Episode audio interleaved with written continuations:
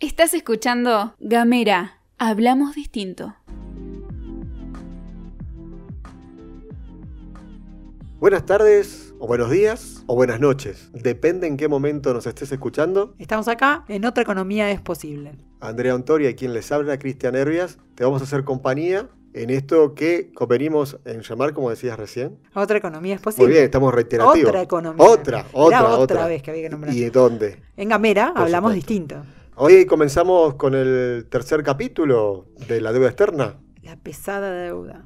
Pero es tan pesada que son tres capítulos. Sí, ¿eh? está pesado el tema. Venimos este, hablando de... Lo que pasa es que la deuda empezó hace mucho tiempo, por eso nos lleva tantos capítulos. 1824, Sí. 1824. Qué Lamentablemente. Antes de que fuéramos nación, acordate. bárbaro. Claro, Empezó perfecto. la deuda antes de que empezamos a ser argentinos. así Claro, que pro- está como Provincias complicado. Unidas del Río de la Plata. Ahí arrancamos con la Exactamente. deuda. ¿Y hasta dónde llegamos en el último capítulo? En el último capítulo llegamos hasta el último periodo de dictadura militar, la genocida, la más sangrienta y también una de las épocas más complicadas para el tema de deuda. La segunda, ¿no? Porque la se- primera, No, no, no, esa no tuvo, eh, no tuvo comparación con ninguna, ¿no? No. Del 55 al 58 multiplicamos la deuda por 18. Y Claro. me salió versito y todo. salió con, te sale con versito. Igualmente es- serán otros, Tiempo. otros tiempos, Y otros números. otros números, porque cuando uno no está nada endeudado, cualquier endeudamiento supera el 100%, ¿no? Claro, Estamos hablando exactamente. de la época del 55 que llegamos a casi, casi no tener deuda. Teníamos 57 millones nada más. Claro, claro. Y en el 58 terminamos en mil millones. De, de 57 a mil millones. Por eso es que se multiplicó tanto, ¿no? Esto. Exactamente, pero en el último periodo de dictadura militar del 76 al 83 era el 478%, acordate. Sí, eso me acuerdo. Qué que- bárbaro, ¿no? desastre. Habíamos nombrado en la última parte del capítulo un hecho también trascendental que fue la primer judicialización de la deuda. Cierto, que quedamos ahí. La nombramos y La nada nombramos más. ahí. Que empezó en cuándo, cuándo la habían El judicializado proceso judicial empezó en 1982 y terminó en el 2000. por la denuncia de un periodista, acordate Ujú. también, hecho importante, este, cuando el periodismo quiere puede hacer muy buenas cosas por el país, Por otras supuesto. veces no. Y el juez del el juez dictó recién en el ¿En qué año? En el 2000. 2000. 2000, 18 años después. Exactamente. Bien, bueno, fue una causa corta esa, ¿no? Lo más importante de esto es que las conclusiones del fallo en el 2000 tomaron algunas de las cosas que eh, ya había advertido la comisión de investigación Sí. que propuso el nuevo gobierno democrático. Acordate que en 1983 el doctor Alfonsín asume Sí. y en el momento de su asunción, dentro de las cosas importantes que hizo, además de unas cuantas leyes muy importantes, fue el dictado de una ley, el Congreso en su momento, que fue la 23.000. 062, que dictaminó que carecían de validez todos aquellos actos jurídicos redi- realizados por la dictadura militar. La del 76. Exactamente, Ajá. Entonces dijeron que no valían jurídicamente. exactamente. Mirá vos. y además hubo otra ley más importante que esa todavía, desde Ujú. el punto de vista de lo que estamos hablando, que Sí. es la deuda externa, que fue la 23.854, en la que se rechazó específicamente la gestión financiera del gobierno de facto. Mirá vos. En un tren y en un espíritu de época de querer desconocer aquella deuda que había tomado la dictadura genocida. A ver si entiendo bien. Entonces, en esas dos leyes, prácticamente decíamos que la deuda tomada del 76 al 83 era inválida. O sea, ese 478% que aumentamos nuestra deuda externa no tendría que haber aumentado. ¿Y qué pasó? Sí, pero no te entusiasmes tanto porque viste que las leyes, si no se concretan en realidades, terminan siendo letra muerta. Bien, Esta es una de ellas. Hubo un ánimo, un espíritu, unas ganas de que se plasmaron esa ley, pero no fue posible su realización. Entre esas ganas, ese espíritu, se armó una comisión de investigación. Esa comisión de investigación estuvo eh, en el Banco Central, digamos, Ujú. Ah. fue contratada por el Banco Central. A ver, pará, pará. Fue contratada por el Banco Central. ¿Y a cargo de quién estuvo eso? Estaba monitoreado por el Banco ah, Central. Ah, perfecto. Sí, sí. Estamos Ah, hablando, perfecto. estamos en el 1983. Ah, está bien, estamos con No duró propio, mu- con gente no, propia, sí, digamos. no duró mucho tiempo, pero no importa. En ese momento En ese el momento. espíritu. Eh, En ese día, digamos. en- en ese momento en que recién esta, eh, digamos, Empezaba la todo democracia. el espíritu democrático, así como Como muchas eh, un infras. fragor, eh, bueno, empezó esta investigación y encontraron algunos datos importantes. ¿Cómo cuáles? Que algunos los habíamos mencionado ya en el podcast anterior, pero es importante mencionarlos porque tiene que ver con estos conceptos que hablábamos de la deuda, esas cosas que se repetían una y otra vez en los distintos procesos de endeudamiento, y en este caso fue plasmado en informes de este cuerpo de investigadores y quedó en, un- en documentos. Bien. Entre ellos había anomalías en las concertaciones de los seguros de cambio, esos seguros de cambio que te acordás que dio el Estado claro. Nacional. Eso viene a ser como la estatización de la deuda Claro, privada. la- la- la primer- el primer paso para estatizar la deuda. Eso que dijeron, Mm. bueno, no, ustedes están muy complicados, nosotros los vamos a ayudar, le cambiamos esa deuda que ustedes tenían por estos seguros de cambio. ¿Eso fue Zetacabalo que Hu- hizo eso? Claro, Ok. hubo unas anomalías ahí. Eh, Pequeños detalles, unos digamos, detalles en supongo, las ¿no? concertaciones. También detectaron esto que hablábamos de autopréstamos, esos casos en los que algunas Casas matrices. casas esas. matrices le dieron a sus filiales argentinas Mm. Préstamos. préstamos. Qué buenos que son eso de las, de las casas matrices. Ejemplos específicos que quedaron en estos documentos fueron la Fiat, No. sí, la Fiat, ¿te acordás que hablamos de la Fiat? La FIA que tenía eh, Que- Macri y papá. Exactamente. Ok. Eh, Suchar, Renault Ah. Argentina, Selva Oil, quedaron con nombre y apellido en esos documentos, digamos, no es algo que estemos Eh, diciendo. esos nosotros. tenían anomalía, digamos. Estos tenían autopréstamos. Ah, ok. Después también había endeudamientos producidos por eh, proyectos de inversión que no se realizaron, que en alguna otra época habían sido, ¿te acordás? Proyectos Ah, de inversión, sí, sí. pero Ah, del Estado Nacional, que decía, claro. vamos, Vamos a hacer tal cosa, tal no- cosa, nos que endeudamos no- y después lo usamos para otra lo cosa. usamos para otra cosa. Esto Pero era privado. En este caso eran privados Ah, bueno. los que dijeron, vamos a hacer tal cosa, se endeudaron en moneda extranjera y después acordate que el Estado Nacional se lo cambió con unos papelitos nacionales que se llamaban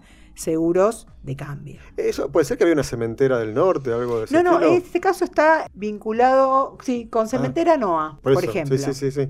Que era, yo me Fortuna. acuerdo de ese caso, que, que era una cementera que iba a ser, digamos, básicamente una competencia del grueso de la cementera que existen.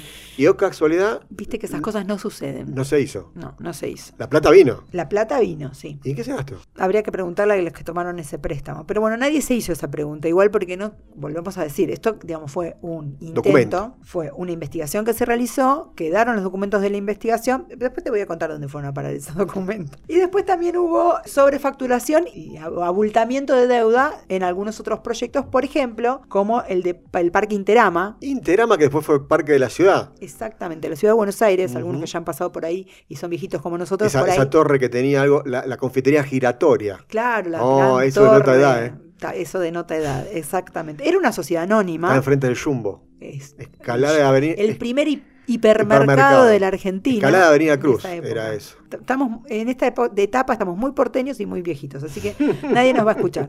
El Parque Interama Sí. fue uno de los, de los casos emblemáticos de sobrefacturación donde el parque se terminó construyendo, pero valía tres veces menos de lo que en realidad el préstamo se había tomado. O sea, no sé, para, para decir un número. eh, digamos, el parque se había endeudado en 300 millones y valía 100, por decir Claro. una cosa. Ah, que Las hoy no cosas- estaba terminado encima. No, no, que habían llegado a la Argentina Ujú. y que se estaban armando. y Ya se había determinado en esa época que no valían el valor por el cual tomamos, tomó esa empresa el préstamo que después terminó asumiéndolo la nación. Claro. Interame va a ser la competencia de Little Park. Claro, también otra de las cosas que, no, po- que podía hacer, pero no podía No hacer. fue. En fin. Y Entonces, esta- perdóname, entonces para entender, el Estado se hace cargo por el 300% de lo que valía el activo, por llamarlo de alguna manera, no sé si se dice sí, así. una, una, ¿Se una dice cuestión una cosa así? así, hay que ver cada caso particular porque fueron Mm. muchas deudas chiquitas, va, chiquitas es una forma muy de decir. De Muchas- milloncitos. au- automa- eh, está, sí, estaba automa- eh, atomizado el crédito Ujú. porque eran los que habían tomado todas las, em- casi el 50% de las empresas argentinas en ese momento había tomado deuda y fue a parar a este canje de seguros de cambio. Mirá vos. Bueno, como estábamos hablando, digamos, una cosa son las intenciones y otra cosa son las cosas que efectivamente se pudieron Claro. hacer. Mm.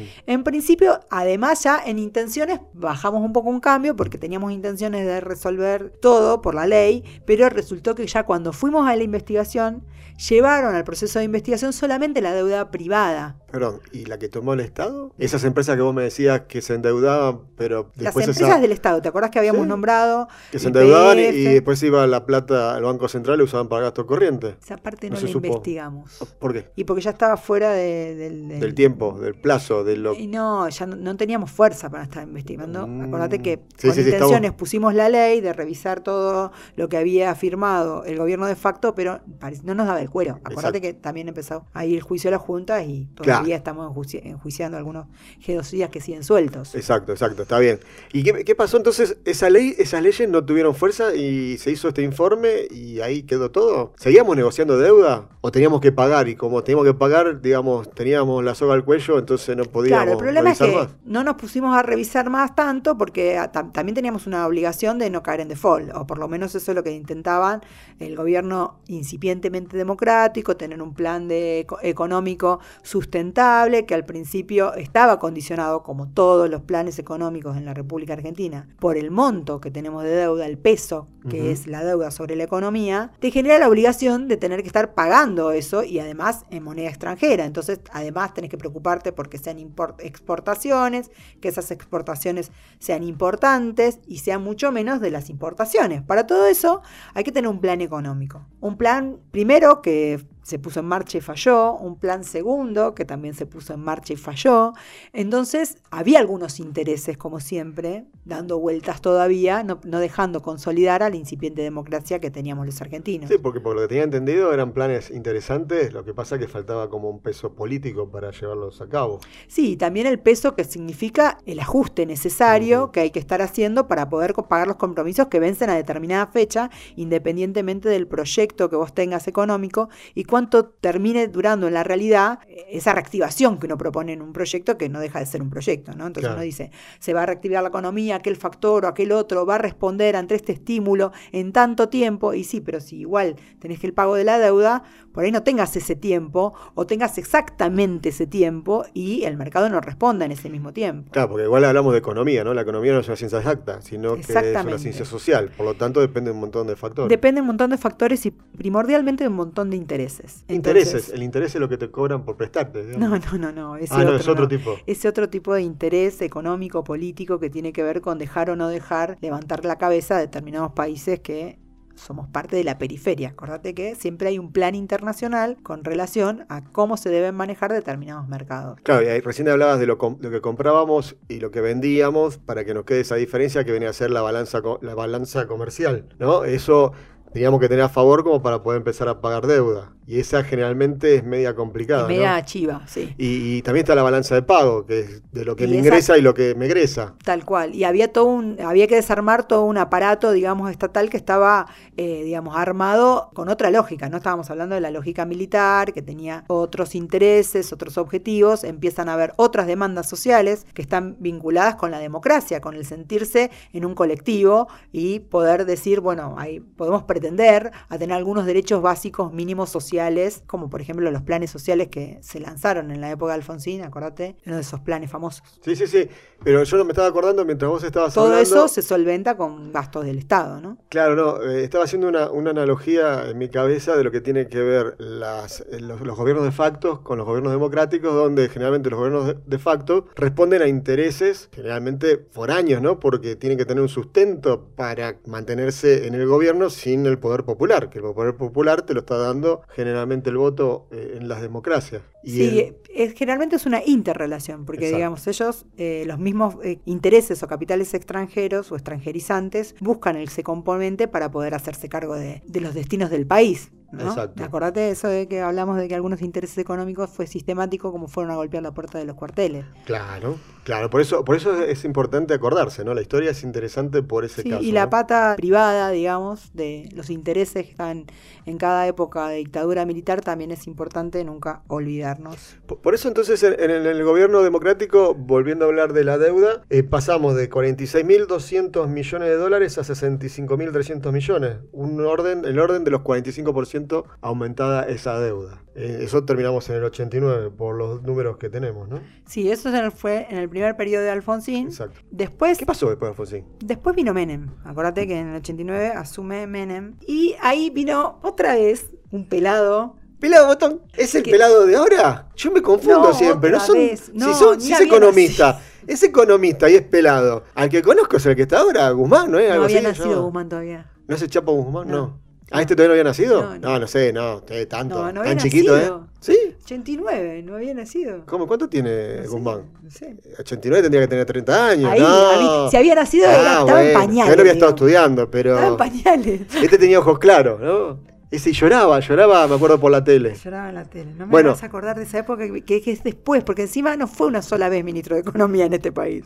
Fue muchas veces. Y, y contame, en el 89 entonces asum- asume un nuevo gobierno democrático eh, y en em- otro contexto en otro internacional, contexto, porque la realidad es esa, había otro contexto inter- internacional y había lo que se llamaba un plan de un tal señor Brady, Brady. que no eran los Brady Bunch, Pero- otra vez me puse vieja. ¿El plan Brady es nuestro? O sea, Brady es un nacional y popular. No, no, el plan Brady es norteamericano Ah, y, ok. y- y tiene que ver con una orientación más del Fondo Monetario Internacional de ate- a- eh, atender caso por caso. Ah, mira vos. Antes era como que tenía planes generales así, te metías en este plan o este otro plan. Ahora es, en ese momento, digo, en el 89, en el- con el plan Brady, lo que hace es empezar a focalizarse caso por caso. Mirá Y vos. entonces en el caso por caso, digamos lo que combinen, eh, lo que conviene acá, y viene Caballo y dice, bueno, acá lo que hay que hacer es, en principio, quitarle al Banco Central el manejo de la deuda. ¿Vos, vos sabés que Caballo lo primero que hizo fue la estatización de la deuda, ya por el 81 fue, ¿dónde fue? Sí, el 81 creo. Y ahí nomás ya también hizo nacer a este Guzmán, porque está desde esa fecha más o menos, del 82. Claro, por eso te digo, ahí está- nomás. no, Este ya no- estaba haciendo macana, el otro recién nacía. Claro, tal cual. Bueno,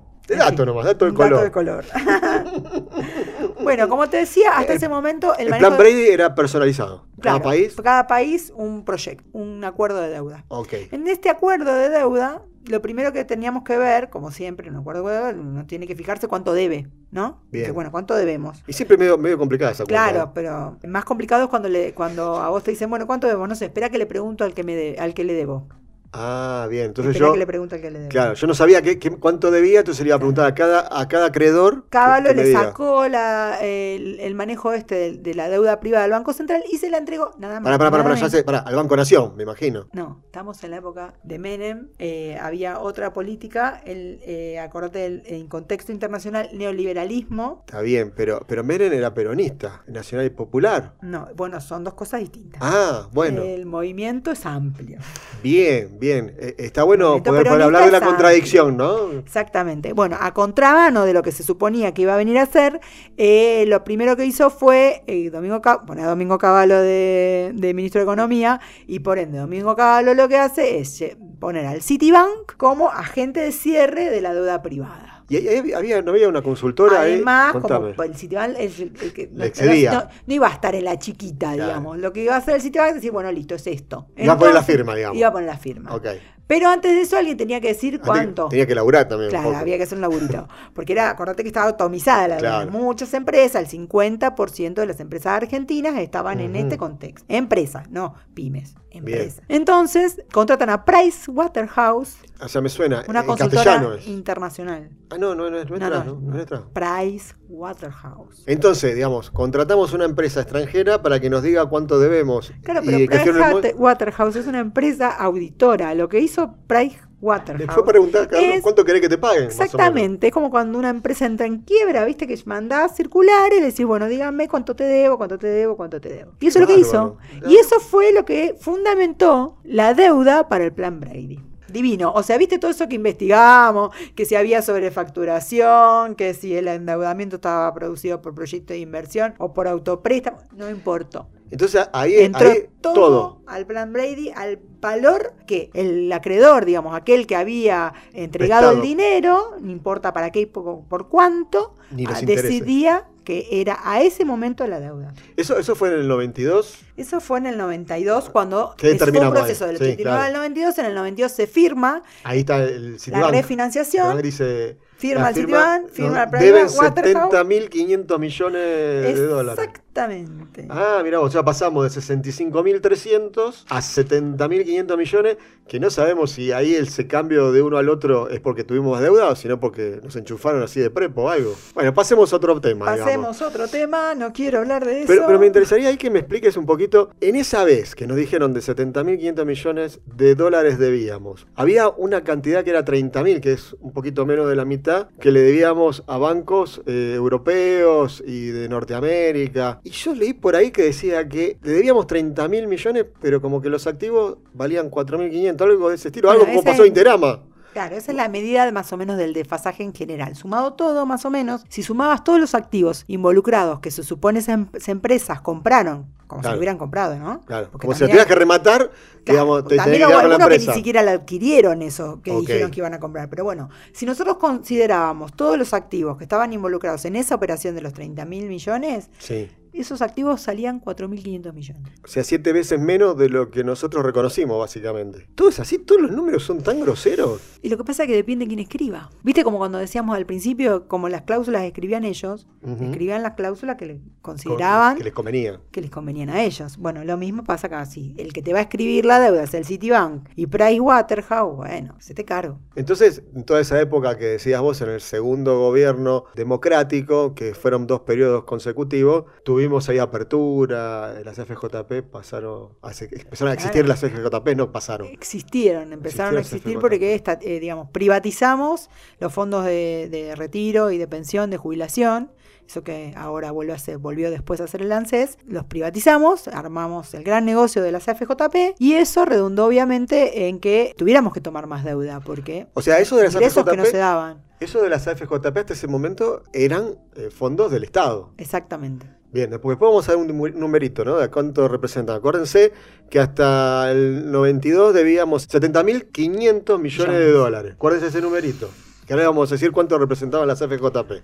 Como la Argentina era la niña mimada de ese neoliberalismo, porque era la que mejor hacía los deberes, digamos, abría las importaciones. Buenos alumnos. Claro, tenía. Además, estaba vendiendo la joya de la abuela, acordate. Yo me acuerdo que Hacía el todo lo que le presidente decían. se había recortado las patillas ya, ¿no? No las tenía Sí, ya tan- no las tenía, ya Ok. estaba haciendo otras cosas. Y resulta que hacíamos todo lo que teníamos que hacer. Nos decían, vendé, o no, ahora sanitaria no te sirve, pu, desarmala, tú. obra Vendela. sanitaria. Vende aerolíneas argentinas, vende todo. Eso es lo que decíamos las joyas de la abuela. Claro. O sea, Todo lo vendimos que- todo lo que teníamos por ahí dando vueltas. Todo lo que decía el fondo que había que hacer hacíamos y, y por eso teníamos un privilegio en el flujo de capitales financieros y de inversión de otros países que obviamente, atraídos por ese tipo de inversiones monopólicas que hasta el día de hoy sufrimos. Ujú. Acordate que cuando hablamos de Camusi y que no le podemos decir a Camusi lo que tiene que hacer porque tiene redes que no, no extiende, porque no está quiere. esperando que el Estado se las extienda para seguir cobrando sobre ese gas. Claro, porque- a ver, expliquemos un poquito. Vos tendés una red, la obra la hace el Estado, pero después el que cobra sobre esa obra, sobre el servicio que presta por tener esa obra, es, eh, es la empresa. Se supone que vos tenés una empresa privada, querés a- agrandar tu negocio, tenés que, que comprarte el kiosco. Y sí, bueno, ¿no? acá no. No. Acá el kiosco te lo compra el Estado y vos vendés el gas sobre el kiosco que hizo el Estado a su costo y beneficio, porque en las privatizaciones, Ujú. otra de las cosas que no se escribió en, en letra Los nacional planes de inversión. fueron precisamente los, plan- los proyectos de inversión y las obligaciones que quedaban para aquellas empresas que adquirían un bien monopólico que le di- les, les iba a dar después un montón de años de frutos. Pero ahí no nos tocaba a nosotros poner la letra chiquita, así Bueno, como cuando parece que pedimos no. plata, nos pone la letra chiquita del crédito, nosotros ahí que le Sí, dábamos. éramos nosotros, pero lo escribían otros. Qué bárbaro. Y escuchame una cosita, ahí cómo veníamos con la balanza comercial? ¿Veníamos más o menos parejo o seguíamos teniendo un déficit No, en la bueno, balanza? el déficit estaba dado por el incremento de la deuda. Volvemos a decir siempre que teníamos mayor incre- eh, cantidad de deuda, teníamos mayores intereses que pagar por mes y eso demandaba tener más dólares. Esos dólares que demandábamos tener más tenían que salir de algún lado. pero, pero lo que vendíamos no, no, no nos representaban dólares de ingreso. acordate que igual estábamos a u- al uno a uno, entonces todo el mundo traía cosas de afuera, todo, todo valía. Ah, ok. O sea, toda la ok. apertura. Y la balanza de pago tam- también la teníamos para atrás. Y claro, porque Y además vendimos todo y- acordate y que encima no- que no recaudábamos lo de los retiros de, fun- de jubilación y todo eso, no sé, era cos- plata que entraba a la arca nacional todos los meses y dejó de entrar de un día para el otro. Me la dejaste picando ahí. Como recién te decíamos, los ingresos en las AFJP a fines del 2000 eran de 24 mil millones. Y acuérdense que estábamos uno a uno. Por lo tanto, podemos decir pesos, podemos decir dólares. 24 mil millones de dólares tenían las AFJP a fines del 2000. Acuérdense que la deuda era de 70.500, ¿no? ¿Y qué hicimos? ¿Un Y gran bueno. negocio? No, nosotros no, ellos hicieron un gran Ah, siempre para el otro lado. negocio. Y bueno, Qué bárbaro. y si el que escribe es otro, va a pasar siempre lo mismo. Y pero encima ahí donde teníamos quilombo con, con esto que decíamos con los ingresos de la FJP, nos cierran también los créditos, dicen, ya no damos más. Bueno, es un proceso que siempre ha- hablamos del proceso Estamos nacional, que es una cosa y el, el contexto internacional es otro, pero que condiciona, Claro. obviamente. En algún momento dicen, no, no, la Argentina es un riesgo, no le prestemos. Otras veces dicen, bueno, no, prestémosle porque está haciendo buena letra. Ante cada cambio de gobierno existe una, una retracción, digamos, de- del- del- del ambiente financiero, de decir, bueno, ¿y qué va a pasar con esto? ¿Van a seguir siendo tan bonitos con nosotros o haciendo las- los deberes? O por ahí viene un gobierno que no, nos dice, bueno, es hasta acá, esto es un Estado nacional, eh, las pautas las ponemos nosotros. Pero perdón, ahí nos olvidamos de decir que cuando estamos hablando del 2000, eh, ya habíamos cambiado al tercer gobierno democrático. Ahí ya estaba de la Rúa. Sí, exactamente. Vino la alianza y con él vino de la- con ella, con la alianza vino de la Rúa, Ahí es el momento en el que se había cortado ya el crédito antes, que fue ahí. digamos, ya. Ahí fue más. fue en Sí, ese ya no le entonces. estaban creyendo mucho a Menem de que podía seguir manteniendo la convertibilidad, digamos. Entonces eh, Aparece- se cortó ah, y el aparece- crédito al sector público. Ah, ¿y ahí aparece Machinea? ¿Con el blindaje? Claro, el primer proyecto, digamos, de estabilizar la cuestión en, en términos de deuda, estamos hablando porque Sí, sí, sí. ¿no? siempre los ministros de Economía tienen además todo el problema de establecer un plan económico, ¿no? Pero dentro del plan económico, como también le pasó a Alberto Fernández cuando asumió hace poquito tiempo, importante condicionamiento que tiene el plan económico es si se acuerda o no se acuerda en términos de deuda, porque son un componente importante de, este, de derivación de fondos. Al primer momento vos te sentás, tenés un vencimiento. Hay que resolver eso. Bueno, lo primero que se propone el, el gobierno de la Rúa es a- a hacer un blindaje, es decir, bueno, vamos, pedimos que nos presten un poco más y con ese pre- que préstamo que obtenemos... Pagamos esto de arra- de ahora, pagamos Eh, claro, lo que nos. eh, Cambiar, digamos. Entonces Claro. le pedimos a los organismos internacionales, pagamos los- todas las deuditas así que tenemos, que nos están más que nada las primeras, las que nos están corriendo. Sí, que aparte vos asumís y medio que recién ahí te entendés un montón de cosas que no tenés los datos antes de Y asumir. no, pero uno te dice, bueno, pero si vamos a ir al fondo, eh, van a poner los condicionamientos. Y bueno, si igual estamos condicionados. Condicionemos no. Ya era un gobierno que, si bien se venía democrático y era una alianza, en los primeros meses ya empieza a cambiar de orientación, digamos, en el Sí. sentido de su condicionamiento económico. Se empieza a romper también la Se alianza. empieza a romper esa misma alianza. Fruto también de esta decisión política de ir a buscar más fondos y por eso eh, vincularse con el Fondo Monetario y establer ot- establecer otra vez una política de ajuste, cosa que no había sido, digamos, el motor de su campaña. No, no, justamente lo que habían planteado era otra cosa. Por eso Exactamente. mismo ganaron. Y por eso mismo, al primera instancia se rompe.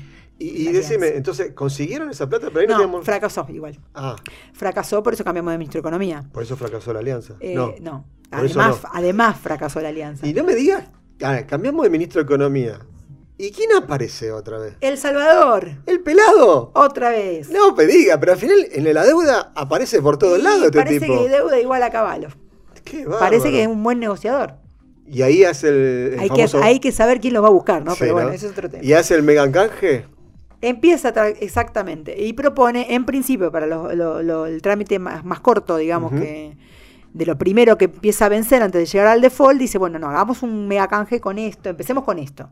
Y entonces empieza a canjear eh, bonos, a estirar los plazos. Dice, bueno, estoy, eh, no puedo hacer otra cosa que ya no me puedo endeudar más, entonces voy a tratar de estirar. Claro, entonces mo- modifico. O sea, yo te debo ahora, te, lo, te digo, bueno, te voy a ver más adelante con un interés, con un monto Te doy un distinto, poquito qué más sé de yo. plata para que vos me des ese bono que me Exacto. vence ahora. Hace una colocación nueva, digamos. Te ¿no? prometo una rentabilidad mayor. Ah, la Y entonces hay, panacea. eh, ge- hay gente que dice, uy, tengo más rentabilidad, me conviene este bono. ¿Y le creyeron mucho? Y no muchos. Y, ahí- y ahí, pero encima le vendemos en bonos ese momento canjeamos 21.500 millones. en total. Y le, le canjeamos las FJP que me están cargando. No, no te estamos cargando. Le, le dimos 11 mil millones a las FJP. Sí, porque era muy rentable. Entonces ellas necesitaban hacer colocaciones rentables para seguir diciéndole a la gente que eh, su jubilación en algún momento iba a estar. Y 7 mil... Porque acordate que la, la FTJP podía perder o podía ganar. Y venía Por- perdiendo mucho. Por eso hay que entender lo- el concepto o la importancia del tema de las FJP, ¿no? Porque eso también tiene un trasfondo político, por eso también hay un problemita con el ex vice, vicepresidente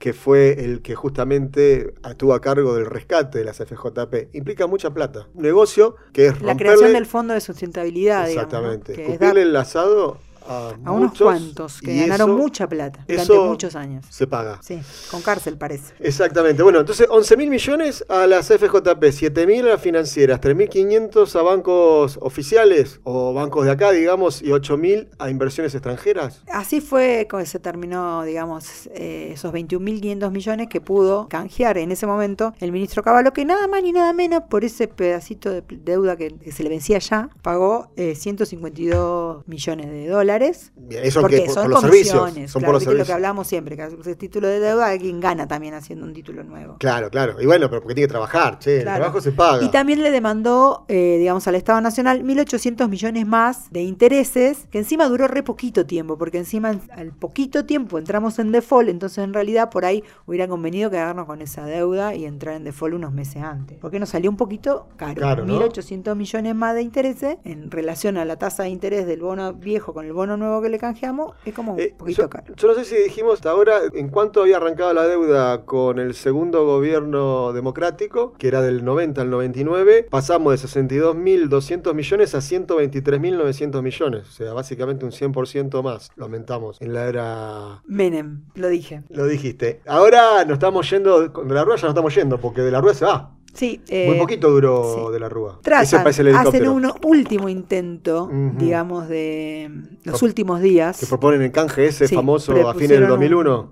Un, canje con kit que Quita y espera. A ver, ¿viste? Porque Quita y Cuando espera. la ¿Cómo te quita vas y a sacar? espera. Y encima te voy a hacer esperar. O sea, sí, sí, está bueno el plan, Sí. pero hay otros que lo lograron. ah, bueno. acordate. Ok, vamos Pero más. cuando lo logran los demás está mal, Ujú. pero ellos también lo propusieron, porque en realidad proponen por primera vez, quita, tripulando, que decir, no vamos a poder pagar esta deuda, así que la que podemos pagar es esta deuda. Sí. Y con una espera para permitir que el, que el país pueda, este, digamos, salir de la crisis económica que se encontraba para Pero- poder empezar a... Pero para eso a necesitas un pagar. plan para salir de la crisis. Bueno, eso no había, pero no importaba en ese momento porque tampoco lo iban a dejar. Bueno, no sé si te acordás del proceso, digamos, de- de- en el que sale el helicóptero, ¿no? Digamos, recordamos sí. los hechos terribles de diciembre del 2001. Y ahí teníamos una deuda de 144.400 millones de dólares, un 16% más que cuando arranca ese gobierno. Sí, arranca el gobierno de Rodríguez Sá, que asume después de 4, 5, 6, 7 presidentes fallidos, Sí, tuvimos ahí Digamos, unos cuantos dando en horas, vuelta, en minutos. horas. Y se sienta en el sillón de Rivadavia y dice, declaro que el Estado argentino suspende el pago de la deuda externa. Bueno, igual ya estaba el suspendido. Sí, o sea, digamos, fue la declaración, claro, del default. Si bien, exacto. como decís vos, los organismos financieros ya habían establecido el default Y ahí sí me- técnico. Mm. Pero no era default, era perfilamiento. No, el reperfilamiento eh, vendría a ser el megacanje. Ah, ok.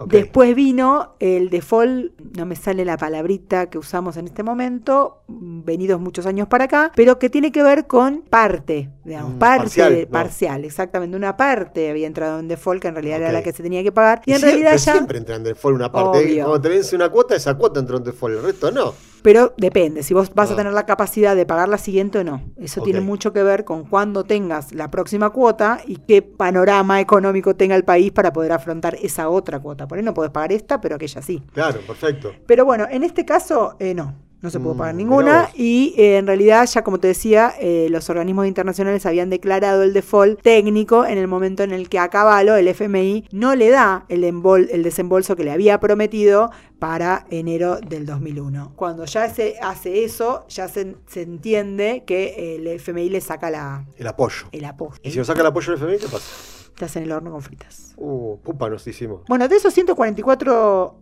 1.400 millones de 400 dólares. millones, el 38% eran títulos públicos. ¿Cómo seguimos después de Rodríguez? Porque después de Rodríguez hubo una asamblea, lo eligen a Dualde, Dualde queda, tuvo un Bueno, tiempo hasta devenir que viene la económico- nueva elección. Político que ya lo conocemos, vino una nueva elección, asume Néstor Kirchner. Eso 2003. Exactamente, Néstor Kirchner 25 asume de en el mayo, 2003. ¿Y qué dice Néstor Kirchner? No se va a pagar la deuda con el hambre de los, del pueblo argentino. Se inicia un nuevo proceso entonces. que tiene- 2003. exactamente, un proceso que está marcado por el desendeudamiento y además por un proceso de industri- industrialización. Permitime agregarte algo. En el 2003 teníamos una deuda de 178 mil millones, o sea, un 23% más que la deuda que había dejado de la Rúa. Para tener un poquito de idea Para tener un cómo va poco, y sumando vamos la a ir deuda. viendo cómo va sumando, no hacemos nada y suma. Suma, bueno, Hacemos porque- algo y suma, todo suma. Sí, vendemos la joya y suma, eso es lo que no Todo, entiendo. es una Vendo la cosa, casa, hagas lo que pago hagas. igual me Bueno. suma. Bueno, pero bueno. Ahí estamos. Las condiciones son otras, bueno, lo importante de esto es que se plantea por primera vez y se logra un proceso de renegociación de deuda que establece una quita. ¿sí? Perfecto, Se sí. hizo un acuerdo con los acreedores. Ujú. eh, que en principio en el 2005 logra una reducción de deuda de 27 mil millones. Acuérdense que el FJP en, el otro- en los otros años eran equivalente a 24 mil millones. ¿sí? Exactamente. O sea, era un monto importante. ¿no? Importantísimo. Ujú. Y logrando una aceptación del 76% de los acreedores. Ok, no es o que, sea. como le pasó a Caballo, que un pedacito de la deuda Pedacito chiquito, nada claro. más. Entonces No. el 76% de toda la gente dijo sí, está bien, te acepto Exactamente. este canje nuevo. Y en términos nominales se redujo el 43% 10% de esa deuda. Bien. En ese momento se emitieron tres tipos de bonos. Además, hubo otros procesos que también acompañaron en el desendeudamiento. En este, en este momento se hizo un desendeudamiento en da- varias líneas, no solamente con los acreedores extranjeros que eran personas físicas o jurídicas, sino también con aquellos organismos internacionales. Ok. Por ejemplo, en el 2006 se le pagó al FMI, cancelando Sí. toda la deuda existente en ese momento con el FMI, que fueron alrededor de unos 9.500 millones de dólares. Muy importante deuda, porque aparte no solamente que era el monto, sino que dejábamos de depender del Fondo Monetario Internacional que se nos siente y nos diga qué teníamos que hacer. Exactamente, si bien el proceso de industrialización había comenzado antes y se le había pautado al fondo de que no iba a haber ajuste, en el primer discurso de Néstor Kirchner, esto se termina efectivizando con el pago de toda la deuda al, al Fondo Monetario, que sabemos que es el que termina poniendo o im- impartiendo las medidas económicas o pidiendo el ajuste en cada negociación que hace. Claro. A partir de ahí se dijo no se negocia más con el FMI. Bien, bien. Fuera. Y- Y, Bueno. ta- y también empezamos a nacionalizar empresas que nosotros habíamos dejado, que habíamos vendido, ¿no? Como ser IPF, también en eso había re- representado un 4,5% del monto que teníamos en ese entonces, ¿no? Sí, si bien no se, or- eh, no se tomó más deuda de manera con organismos internacionales, se lograron y se alcanzaron algunos acuerdos con otros terceros países, como Venezuela, por ejemplo, que en los que se pudo colocar bonos en pesos, distintas las condiciones, para poder este, avanzar en este plan de repatriación de empresas o reestatización de empresas necesarias para el crecimiento económico que se venía desarrollando. En el 2010, además, se hizo, ya no en el gobierno de Néstor Kirchner, sino el de Cristina Fernández de Kirchner, se avanzó con un nueva, una nueva apertura de eh, negociación de deuda y en ese momento se alcanza con esa nueva apertura al 92,4% de toda la deuda. O sea, nos quedaban un 8% nada más fuera. Sí, un 7,6%, ni Ok. siquiera el 8, digo. Ni siquiera nos llegábamos al 8%. No. Habíamos negociado con todos, básica- prácticamente. ¿Y qué pasó con ese o- casi 8%? El problema no era cuánto no- debíamos o, o que ellos habían decidido eh, no entrar dentro del. El problema era quién eran los tenedores de esos bonos en ese momento en el que deciden no a entrar a la apertura del campo. Eran los buitres. Exactamente, eran fondos que habían comprado ya esos títulos defolteados. No es que los compraron. O sea, ellos los pagaron mucho más barato que los que Es- pagaron originalmente. Exactamente. Negocio redondo, decían. Y- ¿Cómo? Esto de la economía redonda, no, ¿no? No, no, no, precisamente. Una parte de ellos Sí, que es justamente la que inicia la demanda judicial en Nueva York, eran justamente aquellos que con- controlados, digamos, el capital era de NML, No una sé. empresa que estaba radicada en las Islas Caimán. Ah, mira, me suena, bien, me suena. bien sí, fondo buitre, digamos. sí. Y que eran controlados por Elliot Management, que era de, o que es de Paul Singer. Ahí aparece Volvemos Paul a lo- Singer. Ahí empezamos a ver que empiezan los, ex- los intereses Ujú. específicos Sí. detentando o queriendo, tiene, digamos, un interés específico en defoltear toda la deuda, porque el problema eran otra vez la letra de los bonos. Claro. ¿Qué Porque- significa eso? Lo que significa es que si lograban, que era lo que tenían acordado con juez de Norteamérica, conocido, ¿Tranquiliza? exactamente, que hubiera un fallo a favor de ellos, Sí. como hay unas clausulitas Ah, eso se llama letra. la letrita, Sí, sí, ok, la la letra cláusula, la letra chica, que es la cláusula Rufo, que decía que es- no se podía pagar a un acreedor en mejores condiciones que a otro. Claro, exactamente. Entonces, Entonces, si si a vos- ese 7,6% conseguía mejores condiciones, conseguía que por- a través de un fallo judicial le pagaran más, más plata, más- ellos querían el 100%, y el Claro. fallo judicial iba a decir eso. Entonces, automáticamente teníamos el 100% de la deuda. de los 92, los 90. Exactamente, Ah, mirá vos. 92,4% reclamando el 100% de la deuda. O sea, toda esa negociación que habíamos hecho. Para todo atrás. ese sus- eh, respiro que habíamos conseguido para poder crecer la economía, y todo, como ya éramos una economía pujante, cualquiera podía venir a decir, ah, bueno, ahora que están bien, yo quiero. ¿Y entonces ahí qué pasó? Bueno, ahí pasó lo que tenía que pasar, digamos. Hubo un fallo de Griesa, como bien vos lo dijiste, que dijo que obviamente había que pagarle los fondos buitre el 100%. A eso, el- el camarista de primera instancia de Nueva York. Bueno, apelaron a la segunda instancia. El, el gobierno argentino dijo, no voy a pagar, porque ta- sabía específicamente que la ¿Cómo cláusula venía? Claro, disparaba la todo lo Rufo, demás. claro. Y que no, no- no- no- era insostenible, digamos, aparte desde el punto de vista de la economía. Entonces se opone a pagar, presenta en segunda instancia, la segunda instancia ratifica y ratifica la Corte Suprema de Estados Unidos. Ok. obviamente. Bueno, pero esa historia más o menos como que ya la tenemos. Esa historia ya más que historia es una... Es, es, una- re- es presente. es presente, digamos, lo hemos vivido, sabemos lo que significó no pagarle a los fondos buitre y mantener esa postura, digamos. pero eh, después vino MM y no la mantuvo. Claro, no, pero cuando MM Pagó, la sí. pagó, Pagó contento y feliz. por suerte, Ujú. ya había pasado enero del 2015, no por suerte, gracias a que el Estado Nacional en- de ese momento, o sea, el Gobierno Nacional del mom- de ese momento, enero del 2015, Sí. no pagó hasta ese momento, Sí. se mantuvo firme en su postura Sí. y logró que eso no se disparara Al resto. Al resto. O sea, la Rufo quedó fuera. Claro, claro, porque esa cláusula estaba Un tiempo. vencía Ok. en enero del 2015. Perfecto. Entonces ahí dijimos, antes de que venza no hacemos nada. Después que venza, que vean. Después que ven, vean, porque estaban las instancias judiciales, seguimos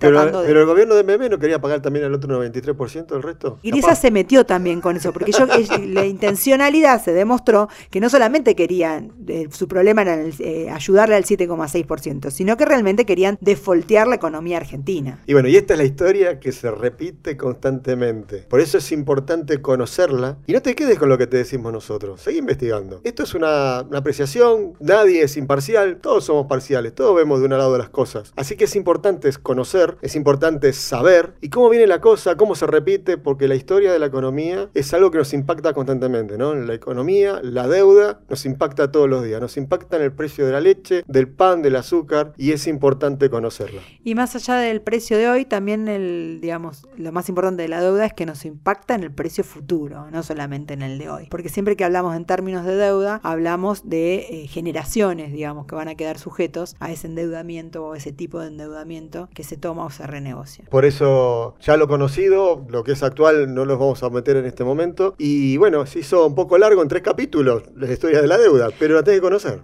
Espero que ha- hayamos aportado un poquito, digamos, a, a la conciencia como argentinos de saber qué es lo que nos merecemos y qué cosas no deben volver nunca más. Por eso nos volvemos a escuchar nuevamente. ¿En dónde? Acá, en otra economía es posible, Porque en Gamera. pensamos distinto. Hasta la próxima.